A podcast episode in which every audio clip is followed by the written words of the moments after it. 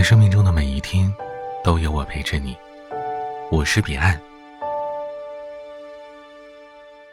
养不教，父之过；教不严，师之惰。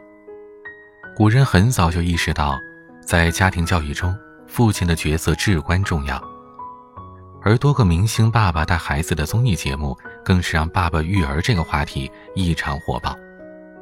这些综艺节目虽然以明星亲子关系为噱头，用剪辑吸引观众，但在一定程度上也让许多年轻父母了解到了不同的育儿观，进而扩充了自己的育儿观。这些节目及其掀起的各种讨论，让越来越多的人开始明白，父亲的角色在家庭教育中是必不可少的。父亲的形象尽管高大，却并非遥远，而且父亲的角色也并不单一。除了是教育子女的家长外，父亲还可以是循循善诱的老师，更可以是开明包容的朋友。那一个真正合格的父亲应该是怎样的呢？父亲又应该如何教育孩子呢？实际上，这些问题没有标准答案。不过，和优秀的父亲学习，倒是父亲们可以试着走一走的捷径。在众多父亲当中，有这么一位榜样，他成功的教育出了两个孩子。还给人们留下了经典的教育读物。他和大多数父亲一样严格教子，希望孩子能成才。但难能可贵的是，他对待儿子又兼具了亲和与热情。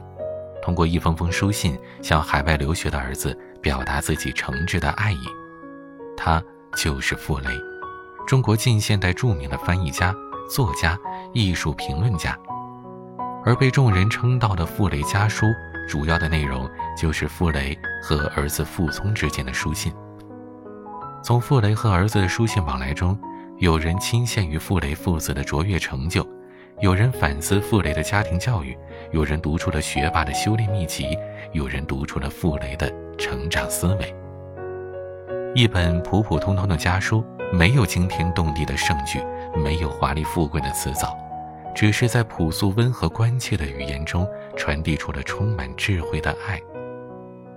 金庸先生评论傅雷家书说：“傅雷先生的家书是一位中国君子教他的孩子如何做一个真正的中国君子。”这样的评论可以说很好的概括了傅雷精神以及傅雷的生活教育观。傅聪于1954年远赴波兰求学，临行前，傅雷反复地叮嘱他。先做人，后做艺术家，在此基础上再想如何成为音乐家，最后考虑成为钢琴家的事。这样的人生排序正是傅雷教育观的体现，也值得每一位父母思考。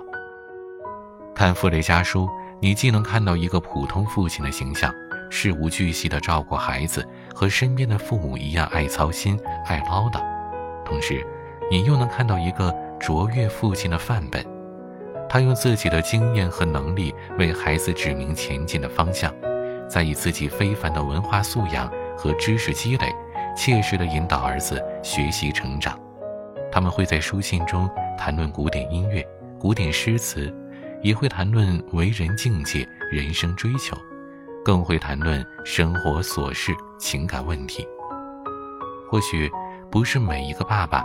都能和孩子谈论如此之广的话题，但只要和傅雷先生一样，保持着开放的心态和平等的观念，就总有和孩子交流共鸣的机会，就总能真正的成为孩子的知心朋友。今天，就让我们一起跟随傅雷家书，聆听一位父亲的心声。我是彼岸，我在彼岸读书会上等你，关注公众号 DJ 彼岸。